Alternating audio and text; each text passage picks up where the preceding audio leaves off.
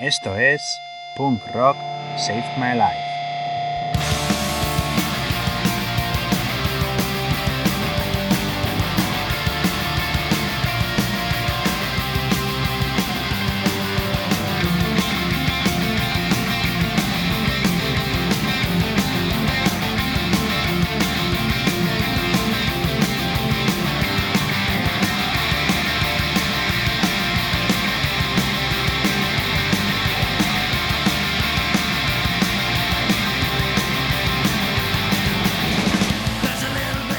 Bienvenidos, bienvenidas, Onguietorri, welcome. Soy Coldo Campos y me alegra daros la bienvenida a la segunda temporada de Punk Rock Saved My Life. Este podcast, que nacía en mayo del año pasado, lo hacía gracias al sentimiento creativo y a la pasión por esta música de dos amigos, Iñaki Osés y un servidor, a quienes el punk rock había unido apenas dos años antes. Lo hacía además con un objetivo claro, mantener viva la ilusión por esta música en unos tiempos donde de golpe y plumazo el mundo entero nos habíamos quedado sin lo más esencial de ella, disfrutarla en directo. Durante seis meses y a lo largo de nuestros primeros diez episodios, nos presentamos compartiendo nuestras respectivas historias, os contamos algunas de nuestras aventuras y anécdotas vividas en esos conciertos que tanto echamos de menos, Tuvimos la ocasión de filosofear sobre la vida y la muerte, poniendo de relieve algunos de los valores que defendemos desde la escena punk, y sobre todo nos lo pasamos bien haciendo esto, creando una oportunidad de seguir aprendiendo y enseñando sobre la historia y los protagonistas de esta música y de seguir descubriendo increíbles bandas y canciones. Han pasado casi cuatro meses, allá por mediados de octubre, desde que nos despidiéramos de vosotros y de vosotras acompañados de Paloma Ventura, cuando tuvimos el placer de disfrutar y aprender sobre un pedacito de la historia y la música del punk femenino. Este año, Punk Rock Save My Life regresa con nuevos retos, novedades y algunos cambios, pero con la misma ilusión y energía de seguir aportando un granito de arena que, aunque sea muy pequeño, es inmensamente satisfactorio. Por el momento no podremos disfrutar de la compañía de mi amigo Iñaki en el programa, pero no será mi voz la única que tendréis la oportunidad de escuchar esta temporada. Como ya lo hicimos en nuestro último episodio, esta segunda temporada contará con la voz de algunos y algunas colaboradores que aportarán sus experiencias, historias y aventuras a Punk Rock Save My Life. Como segunda novedad, también introduciremos algunas entrevistas en el podcast, como la que podéis escuchar hoy en este nuestro episodio número 11. Por lo demás, Punk Rock Saved My Life intentará mantenerse fiel a su objetivo de compartir, aportar, entretener y crear comunidad en torno a esta música. La pandemia y la incertidumbre continúan entre nosotras. La solidaridad, la resiliencia y la responsabilidad son una de las mejores herramientas para hacer frente a todo esto. Pero desde Punk Rock Save My Life queremos recordar que no todo lo que nos debe preocupar es el coronavirus. No debemos sucumbir al miedo y a la paranoia. Mientras en las noticias todo es COVID-19, mientras nos inundan todos los putos días con cifras de contagios, con el puto índice de incidencia acumulada, con polémicas sobre vacunas, y con miedo, miedo y más miedo, la desigualdad social sigue creciendo, la precariedad laboral se dispara, el fascismo y el racismo, para mí la mayor de las amenazas en la actualidad, campan a sus anchas y se normalizan y la libertad de expresión se criminaliza y encarcela como en el caso del rapero Pablo Hassel. Por eso, practicar el pensamiento crítico, involucraros en cambiar las cosas, abriros una birra y disfrutar de punk rock Saved My Life.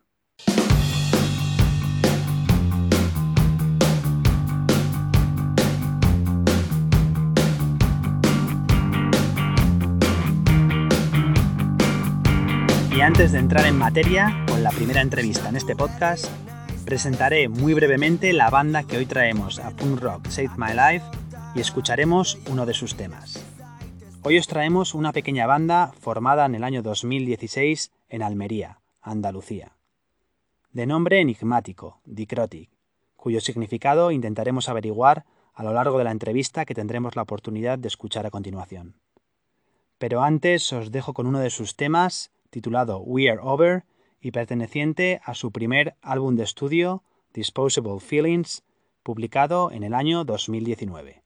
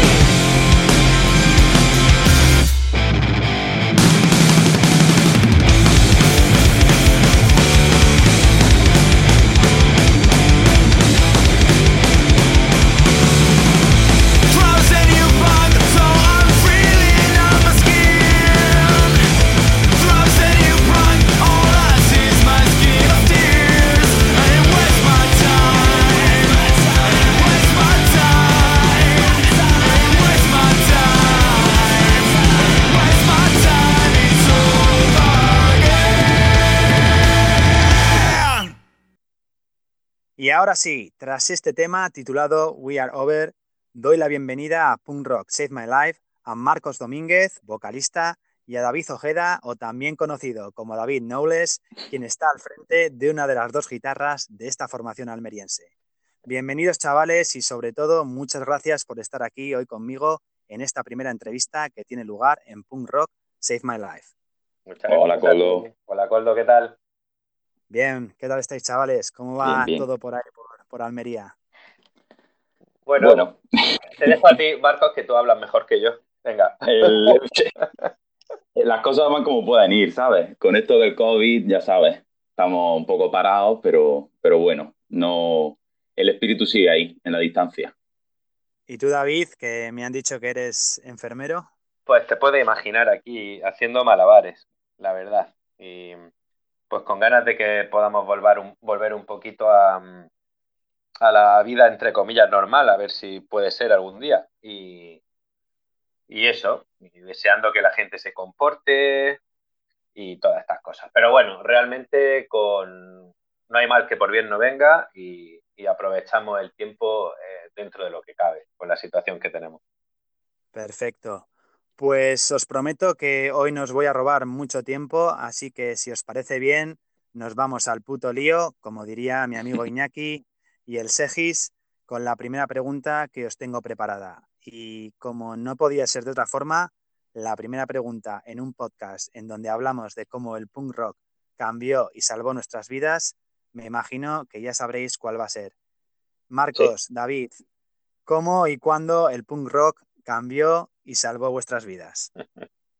Una buena pregunta, ¿eh? es buena. Yo, mm, pensándolo así en frío, yo diría que fue en la, en la preadolescencia, cuando empecé a, a escuchar música de repente en, en videojuegos, en, en, páginas web que de repente me aparecían. Y me, me, fui adentrando un poco en el mundo del rock y en el mundo del heavy metal. Y de repente, me acuerdo, que no se, se me va a olvidar nunca, eh, me llegó un CD con un montón de discografías de, de grupos. Y una, una, de las discografías que había en ese, en ese CD era la de los Ramones. Y dije, hostia, me suenan los Ramones de algo. No sé de qué, pero me suenan de algo. Metí el primer disco de los Ramones, le di al play. Sonó la primera canción de, de ese pedazo de álbum. Y desde ese momento no he parado de escuchar punk rock, tío. O sea, de hecho, ese fue el inicio. Empezaron a venirme grupos a, a, mi, a mi, ordenador y, y, todo, se, todo se transformó.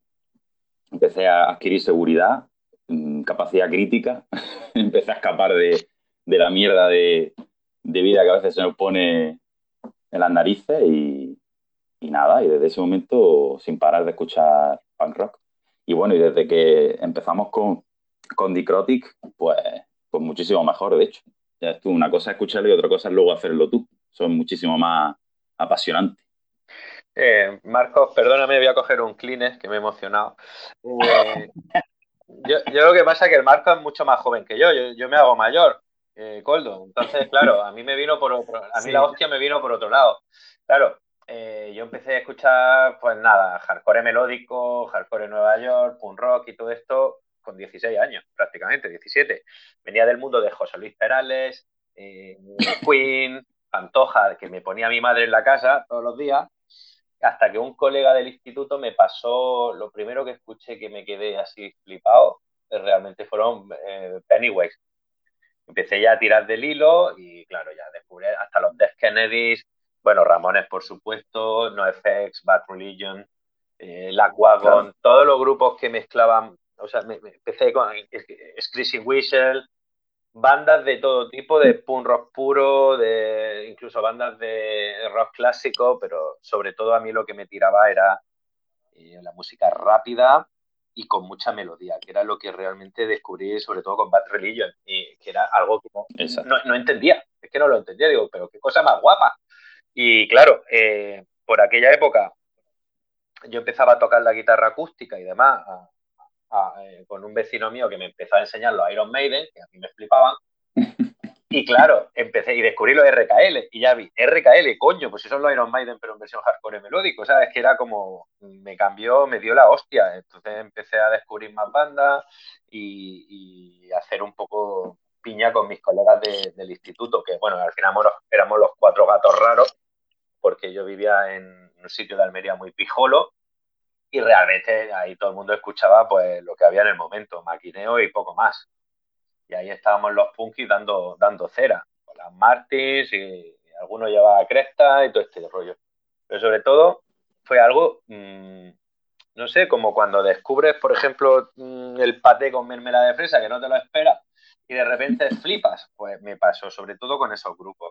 Así que creo que desde entonces creo que no he parado en mi vida y sigo escuchando, bueno, escucho muchísima música, me gusta de todo, pero es que ahora mismo me pongo, eh, yo qué sé, eh, el generator de Bad Religion y es que me hago triza. Y digo, qué cabrones, qué cabrones, qué guapo. Básicamente ese fue el primer contacto que fue aquí me quedo, vamos. Hostia, paté con mermelada de fresa, eso, eso no lo he probado. Y David, dices, dices que nos hacemos mayores, yo también. No sé en qué década, en qué años eh, fue esto y Marcos, no sé en qué años eh, fueron cuando tú descubriste todo esto. En mi caso, eh, bueno, ya lo comenté en, uno de los episodios de, este podcast, fueron como los inicios de la década de los 2000. No sé vosotros cuándo, cuándo fue esto. Joder, si tú eres un petit suisse, tío, Coldo. Yo empecé con esto en el 93, 94, 95, 94, 95. Y, fue así, fue claro, yo soy del 78, con 16 años más o menos. 16, sí, por ahí. Claro, Marco es más jovencillo. Claro, yo empecé un poco como, como Coldo, más o menos. En esa, en esa época y escuchando bandas pues desde los 70 con un punk rock más clásico y luego fui evolucionando hasta llegar a los 90 como con grupos como ha dicho David, Bar Religion, que, que eso marcó, vamos, eso fue un golpe en el pecho. y, un, y, un, decir, eh, como, como afirma David, ¿qué, ¿qué cojones es esto? O sea, qué guapo está. Joder. Sí. Claro, claro, claro. Eh, David, tú los descubriste justo en la plena en plena época dorada del hardcore melódico y de este punk, ¿no? Que fueron los inicios de los 90, que era que era cuando explotaba todo. Exactamente, además que me acuerdo que no había nada, ni internet, ni... Eh, yo recibía un aguinaldo semanal de mis padres por sacar buenas notas y es que eh, era para comprarme un vinilo. O sea, yo todos los viernes me compraba un vinilo. Había una tienda en Almería muy chula, Rivera, y llegaba, hostia, y cada semana te pillabas algo y era como, Dios, qué, qué alucinante. También era otra época, ¿eh? porque realmente eh, disfrutaba ese vinilo, lo besabas, te acostabas con él, te, aprendías las letras, lo olías. Y ahora, ahora hay tanta música que ya, vamos, ya, no puedes, pero era esa época el, cuando salieron, me acuerdo que se pusieron de moda Green Day, ¿acordáis? Con el Dookie. Eh, a mí eso me parecía, estaba muy bien hecho, evidentemente, pero me seguía gustando más el Kerplan y, discos antiguos, incluso los Offspring, que se pusieron muy de moda también, pues me seguía gustando más los, los primeros LPs que tenían, pero joder, aquí yo me acuerdo que, salías de marcha por Almería y, escuchaba grupos de este estilo, de alegría. Luego ya pasó, como siempre. Y parece que ahora ha vuelto otra vez. No sé qué opinas tú, Goldo. Eh, los, vinilos, pues sí. Yo creo que han vuelto y, bueno, en España todavía mm, mi experiencia es que eh, no hay cultura, o sea, a día de hoy creo que la cultura del vinilo, de las tiendas de música está, está por los suelos, sobre todo porque, bueno, por dos razones. La primera, que el poder adquisitivo en España es muy bajo y la peña no se puede permitir eh, comprar muchos, muchos discos. Y el segundo, porque hay poco romanticismo en, esta, en esta historia. Yo que he tenido la suerte de estar viviendo durante casi tres años en Estados Unidos, eh, allá es una puta locura eh, la cultura de, de comprar discos, la cultura del vinilo y, de los CDs y de los casetes y hasta en la ciudad más pequeña y más cutre de Estados Unidos tienes una, tienda de discos. Eh, yo en mi ciudad natal, eh, Pamplona, en Iruña, mm, creo que queda una, una tienda y, las demás tiendas de discos están extintas. Y ahora mismo me parece que en el estado, probablemente no lo sé, no, no, no soy un experto, pero salvo igual Bilbao, Barcelona, Madrid, no sé si quedan más, eh, pero, pero sí parece que está volviendo, parece que está volviendo el, vinilo. No sé si es más algo así como hipster y de postureo, más que de realmente apreciar, ¿no? El, como decías tú, el coger un disco, eh, tocarlo, leerte las letras, eh, olerlo, ¿no? Que es lo que, lo que también hago yo. no sé si, si está volviendo por eso o más por el mundo del postureo y del... Me temo, me, temo que sí, Coldo. Yo, por ejemplo, he unos cuantos años en Barcelona, que se me nota mucho mi acento de San Cugat del Vallés. Eh, en Barcelona sí te podías permitir el lujo de, entrar a alguna tienda y disfrutar, ¿no? Y entrar y, ver vinilo. En Almería hay una tienda que se llama La Caverna, eh, Disco en La Caverna, que tiene cositas, la verdad. Poco más, no hay más, no hay más sitios. En Granada hay alguna también. Claro. Granadas también pueden contarte alguna sorpresa. Lo que no es normal es que te, te claven 30 pavazos por un vinilo, que al final digo yo, hostia puta, que están hechos de oro. Espero que mm, se hagan un poquito más asequibles, porque si no me veo comprando casé otra vez, macho.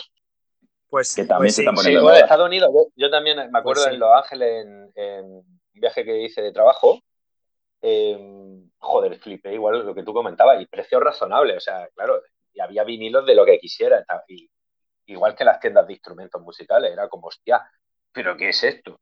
Otro, otro, otro nivel, otro nivel. Siempre los Yankees para estas cosas sí, sí van bien, ¿eh? Ya te digo.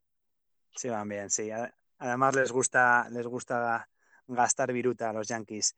Y bueno, ya hemos hablado de, cómo el punk rock cambió y salvó vuestras vidas de allá en aquellos años. Y después del surgimiento de, de Dicrotic, ¿Por qué Dicrotic? Eh, ¿Por qué este nombre? ¿Cuál es la historia de la banda? ¿Cómo surge? David, ¿nos puedes eh, hablar un poco de esto? Eh, a ver, no sé si se va a entender muy bien lo de Dicrotic, porque cada vez que nos lo preguntan decimos una cosa diferente. Bueno, un poco el origen de la banda sí que es sencillo. El otro guitarra y yo, Oliver, hemos tocado desde que somos adolescentes juntos en, otras bandas de, pues del mismo estilo, cambiando el estilo, pero vamos, que yo no sé tocar sin él y él sin mí, parece, vamos, nos hemos hecho hasta amigos. Y claro, eh, ya llevamos muchos años experimentando en otros rollos, así como Power Punk, no sé qué historia, un poquito más, no sé, ya sabes que de vez en cuando hay que cambiar algo. Pero que decíamos, ¿qué coño? Pues si nosotros lo único que sabemos hacer es chan, que chan, vamos a hacer hardcore melódico como hemos hecho toda la vida, con grupos como teníamos los Hard Boilers, que era un grupillo así de Almería que tocamos fuera bastante y fue bastante bien. Y decidimos, pues, todas las canciones que teníamos un poco en el armario y, ideas de ensayos que nunca llegábamos a ejecutar, pues ponerla en práctica. Y el batería que, con el que tocábamos, José María Cazorla Chele, em, venía del mundo de tocar un baterista profesional. Pero claro, el tema hardcore melódico no lo había tocado nunca, el tumpa tutupa. Y nada, en cinco minutos aprendió. Eh, bajista hemos tenido varios. Ahora mismo está Alejandro, Alex, que es un también con experiencia con grupos de hardcore punk, que ha tocado en varias bandas y que también ha girado bastante. Un tío muy bajo. Y, necesitábamos un vocalista que fuera, pues eso, que tuviera cierta sensibilidad y, que hiciera melodía, aparte de, enfadarse de vez en cuando. Y ahí dimos con Marcos porque su hermana, que es muy bonita, em, eh, es amiga, éramos como amigos comunes y hicimos un día una prueba y nos encantó. Él también hacía sus su pinitos con la música, con flexo ilícito y demás. Pero bueno, el tema del nombre de la banda era un cachondeo, porque imagínate, pues, se surgía de todo, ¿no? Ahí eso era como, venga, aquí lo que sea. Y yo pasé mucho tiempo en, Inglaterra en una, en una unidad de cuidados intensivos de cirugía cardiovascular, que era un poco complejo el trabajo y todo en inglés, porque aparte de conducir, los ingleses hacen, le ponen, las unidades de medida son diferentes para todo. Yo lloraba en el trabajo, lo pasaba mal. Y me acuerdo que había una cosa que era el dichrotic March, que era una gráfica que indicaba el pulso arterial del corazón, eh, un impulso eléctrico que cuando caía en picado, de repente había como algo de la naturaleza que levantaba esa gráfica pero volvía a caer. Y dije yo, coño, si parece que soy yo, que me creo que voy a caerme y de repente me levanto y luego me vuelvo a caer, ¿no? Una historia así de esto de estas 13 horas delante de un paciente intubado. Y me, gustó la palabra dicrotic. En principio la idea era llamarnos dicrotic state, que era más rollo propaganda y demás. Pero mi amigo Oliver dijo, dicrotic más corto, mejor. No tengo ganas de un nombre largo. Ya es tú, nombre largo, dicrotic state. Pero al final dicrotic nos gustó a todos y, y por eso nos decidimos un poco a ese nombre, la verdad. Vale, así que esa es la historia de, de Dicrotic. Y Marcos, la canción We Are Over, canción que acabamos de escuchar en el episodio de hoy, eh, ¿de qué trata? ¿Podrías hablarnos un poco eh, los lyrics de, mm. las letras de, la canción, en, qué están basadas o, qué significan? Bueno, la mayoría de las, de las canciones básicamente escribo o escribimos, porque muchas de ellas las componemos entre todos, y básicamente es lo que nos apetece en el momento que nos apetece y cuando nos apetece. Eh, no, no van de algún tema concreto ni tenemos una, una crítica concreta, pero sí es verdad que en algún momento, según nos venga la música, según venga la melodía, desarrollamos la letra. Y en este caso concreto, eh, me acuerdo, es que no se me va a olvidar nunca, hay canciones que tengo en la, en la memoria de las que hemos compuesto. Esta es una de ellas me acuerdo que llegó un día Oliver al, local de ensayo y, me, dijo, estábamos los dos solos, creo, y me, metió el pendrive en el ordenador y me dijo, escucha esto. Lo escuché y, bueno, desde el primer momento a mí me, transmitió esa canción algo. No sabía muy bien qué era, era una, nostalgia, una, una, nostalgia noventera que me, me, no sé, me daba la sensación de que era no facts y me flipó y se me venían coro a la mente, un montón de, melodías, de variantes. Y nada, al día siguiente cogí, me vine, me vine a mi casa, cogí la guitarra y nada, seguía RQR con el estilo noventero de NoFX que, que tenía en la cabeza, que no se, no se me quitaba. Y bueno, se, se me ocurrió pues, que podía tratar precisamente de, de eso, de, de, un estilo de música que estamos tocando, cinco tíos, que, es muy semejante a un estilo de música de hace 20 años. Entonces, bueno, pues empezó a surgir la, letra, eh, habla un poco de que estamos ya algunos calvos, también habla un poco de, la música actual, que, parece que hay una especie de, monopolio ¿no? De, ciertos géneros, como puede ser el trap o, el reggaetón. Y, precisamente en la letra, la letra se habla de eso explícitamente. Y bueno, yo creo que, trata básicamente de eso, de un, poco crítica a, la música actual, pero también con, rabia y fuerza, ¿no? De, un grupo que, se quiere abrir paso, que somos nosotros, claro. pues desde luego suena como, como una muy buena combinación de, esas, dos, de esas dos cosas. Y como eh, ya me habéis comentado, habéis hablado un poco de cuáles son vuestras mayores influencias, eh, tenía una pregunta preparada específicamente sobre eso, pero como digo, como ya lo habéis comentado, si os parece bien, eh, vamos a pasar a la siguiente pregunta, que se trata de saber cómo habéis navegado este último año, 2020, y eh, qué ideas o proyectos tenéis para cuando la música en directo regrese. Marcos. Pues este año ha sido complicado. este año ha sido complicado, la verdad. Hemos ensayado mm, poquito, desde mi punto de vista, porque es que la pandemia nos ha jodido bastante. Pero sí es cierto que, que a los ensayos lo hemos pillado con muchísimas ganas y, nos, hemos, centrado bastante en, la, creación, de nuevo. No tanto en el ensayo para un concierto o, para, tocar por ahí, ¿no? Ha sido muy focalizado en la creación y, en probar cosas nuevas también. No centrarnos siempre en, el tutupá, como, dice, como decía antes David, ¿no?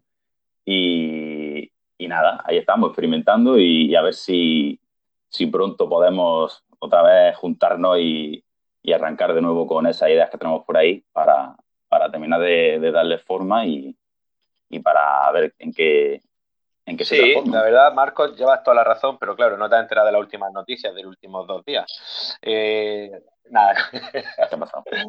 La, verdad, lo que, Coldo, el, el, problema que hemos tenido muchísimas bandas, eh, aquí evidentemente y en todos sitios, que lo de juntarnos en un espacio cerrado sin ventilación para ensayar no era lo más lógico.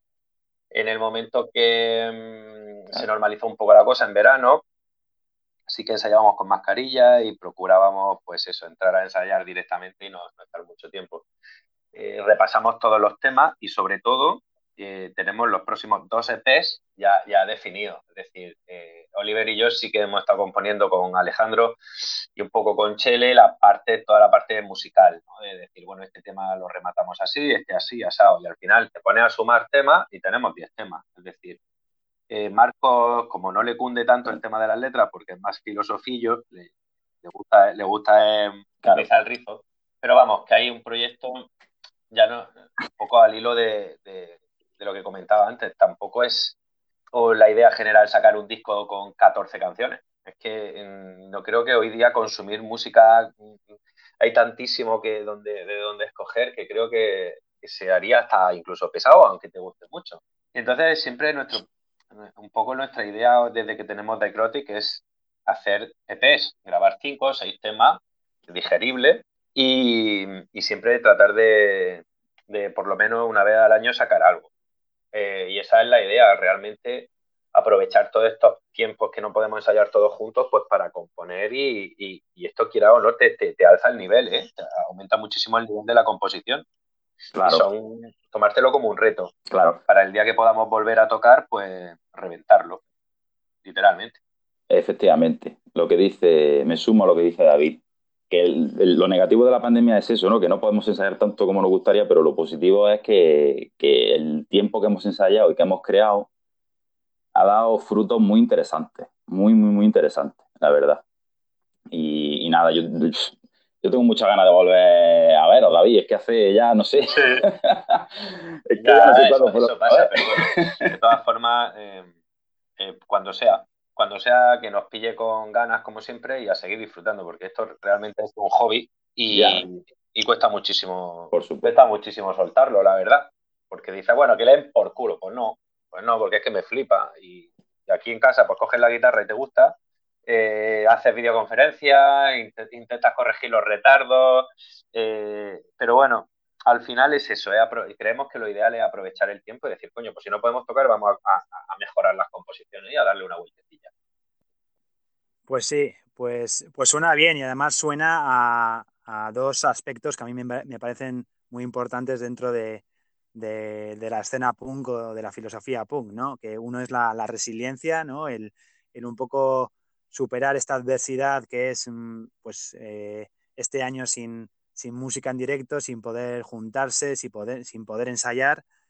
Y otra es un poco el, intentar ver eh, la botella medio llena, ¿no? El, intentar rascar el positivismo dentro de, la situación y bueno, y el pensar que, o lo que pienso yo, ¿no? Eh, que la música en directo es lo suficientemente importante y, poderosa como para que vaya a morir. O sea, está, yo estoy seguro de que no sé cuándo volverá, volverán los conciertos, volverán los bolos, porque es algo que no, que no, que no puede morir tan fácilmente y mientras tanto, pues eso, resiliencia, ¿no? E intentar ser positivos y parece que, vosotros, que Dicrotic lo, lo, está haciendo.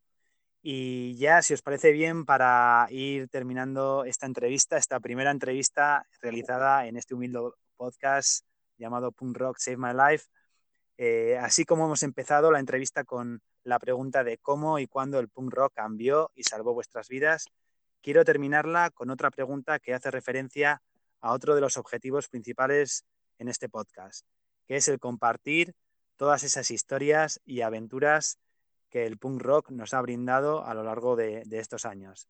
Así que, David, ¿podrías contarnos alguna aventura o historia guapa que hayas vivido a lo largo de todos estos años dentro de la escena punk? alguna así muy anecdótica que, se te venga a la varias. de hecho, hay dos cortitas que, que, que no, no, puedo decidirme entre una y otra, ¿no? La, la primera es la más satisfactoria, porque desde, desde que empezamos a escuchar música, sobre todo Oliver y yo, conocíamos la banda de los X-Mil de Cataluña y nos flipaba.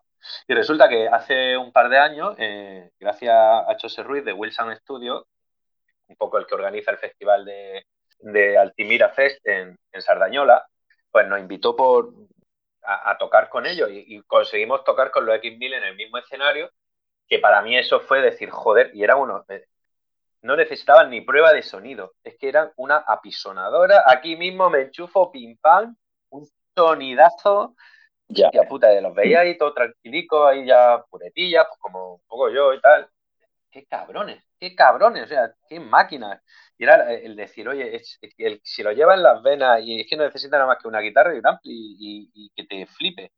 Y eso fue una de las cosas que también hizo que, nos motiváramos, a, por lo menos yo personalmente, a seguir, tocando y a seguir dando cera.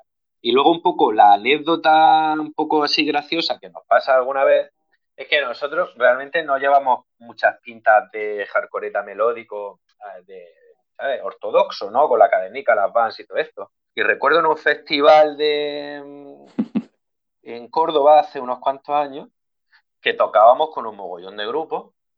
Y claro, ¿sabes? Los festivales pues llegan un poquito antes de día, pues llegamos allí con una furgoneta que habíamos alquilado de color blanco, tenía más bollos que la escupidera una loca, era una furgoneta esta de mierda, la más barata.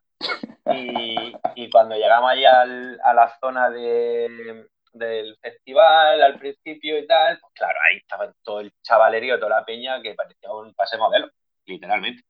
Y decía, qué, qué cabrón esta peña, qué guay. Tal, que nos bajamos de. Me bajé yo con Oliver de la furgoneta para preguntar un poco y, se, pensaron, se pensaron que éramos los albañiles que veníamos a reparar una gotera. Y, digo, oye, pero dice, no, no, sí, pasad por allí que tenéis que arreglar el tema. Y digo, coño, que somos una puta banda, joder, que venimos a tocar. Y dice, ah, coño, se venía a tocar y, ya abrimos la puerta y le enseñamos un poco los instrumentos y, ya dijeron, ay, bueno, perdonad, tal y cual. Digo, no, no pasa nada, tranquilo, sí, estamos acostumbrados, vamos. Que un poco... El otro día cuando pensando, me acordé de esta anécdota precisamente, no, no sé qué te parece, Coldo. sí, la verdad que es cojonuda. Y, y yo tengo que, tengo que reconocer que yo a primera vista cumplo todos los estereotipos de, del hardcoreta ortodoxo con la, con la cadena, la gorra y las vans. Así que me encanta. No, me encanta realmente depende del día, ¿sabes? A veces sí, o a lo mejor el, batería día Pero no, no, hay una religión. Eh, también un poco porque era un poco la esencia de la banda, que realmente también cuando tenemos tantas historias con los curros y con los trabajos y, y claro, yo por mi trabajo tengo que ir siempre, pues como la foto que tengo del WhatsApp, tú has visto la cara de apoyo en oferta que tengo, pues tengo que ir vestido normal, pero luego, claro, en el momento que eso, pues sí que me flipa igual que a todo el mundo. Pero me acuerdo que aquello era como todo tan perfecto que decíamos, chaval, tío, íbamos con una camiseta banderada de estas de tirante, digo, claro, normal, que se confundan. Pero bueno, cada uno es libre de vestir como quiera y lo importante es que, que nos une la música, que es lo, realmente curioso. Claro, claro que sí. Como digo yo siempre, eh, es mejor tener un punk en el interior que, que en el exterior. Totalmente. Así que, así que nada, hasta aquí hemos llegado con, con esta primera entrevista que, que ofrecemos en, en este podcast, Punk Rock Save My Life. Chicos, muchas gracias por, por vuestro tiempo, por, por, haber estado aquí conmigo y, bueno, espero que, no sé si este año, porque va a estar complicado, pero eh, el año que viene poder, poder veros en directo en alguna parte, no sé si la próxima vez que baje para allá, para el sur, o, no sé dónde, pero bueno, espero poder eh, veros en directo. Muchas gracias, seguimos en contacto. Venga, un abrazo, a todos. Muchas gracias por todo. Cuidaros mucho. Gracias, Colo. Chao. Hasta luego. Agur.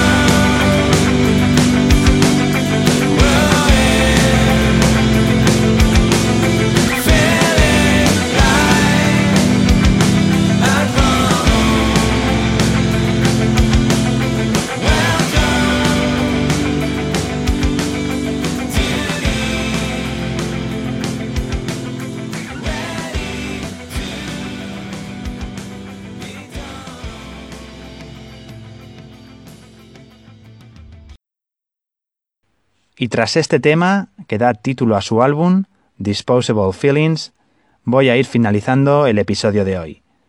Espero que hayáis disfrutado de la entrevista y que repaséis el resto de canciones de Dicrotic, las cuales podéis encontrar de manera gratuita en su página web, dicrotic.badcamp.com. Y hablando de páginas web, quiero señalar que, aunque un poco tarde, finalmente hace unas semanas inauguramos nuestro perfil de Facebook y nuestro perfil de Instagram, en donde nos podréis encontrar bajo el nombre Punk Rock Save My Life barra baja podcast. Así que ir siguiéndonos por ahí y estar atentos y atentas a las ideas, novedades y reflexiones que iremos compartiendo a través de las redes. Y así, con esto y un bizcocho, Punk Rock Saved My Life vuelve en unas semanas y espera volver a teneros fieles escuchando al otro lado de las ondas. Muchas gracias por estar ahí, espero que hayáis disfrutado del programa, espero que os esté gustando lo que, lo que hacemos, lo que intentamos hacer, seguiremos intentando ser fieles a la combinación de, de hablar y repasar las bandazas míticas que, que nos han hecho quienes somos y también de dar una voz y una visibilidad a, las bandas pequeñas, a la escena local, al punk estatal. Y bueno, como siempre digo, es un auténtico placer estar haciendo esto por amor al arte, con toda la inexperiencia del mundo, pero, pero bueno, poquito a poquito aprendiendo y, mejorando las cosas. Y bueno, que es un placer eh, estar aquí. Cuidaros mucho, escuchar mucha música, poneros esas putas mascarillas que salvan vidas y que harán que los conciertos y la música en directo vuelva antes y, como siempre decimos, amar la música y odiar al fascismo siempre. Agur.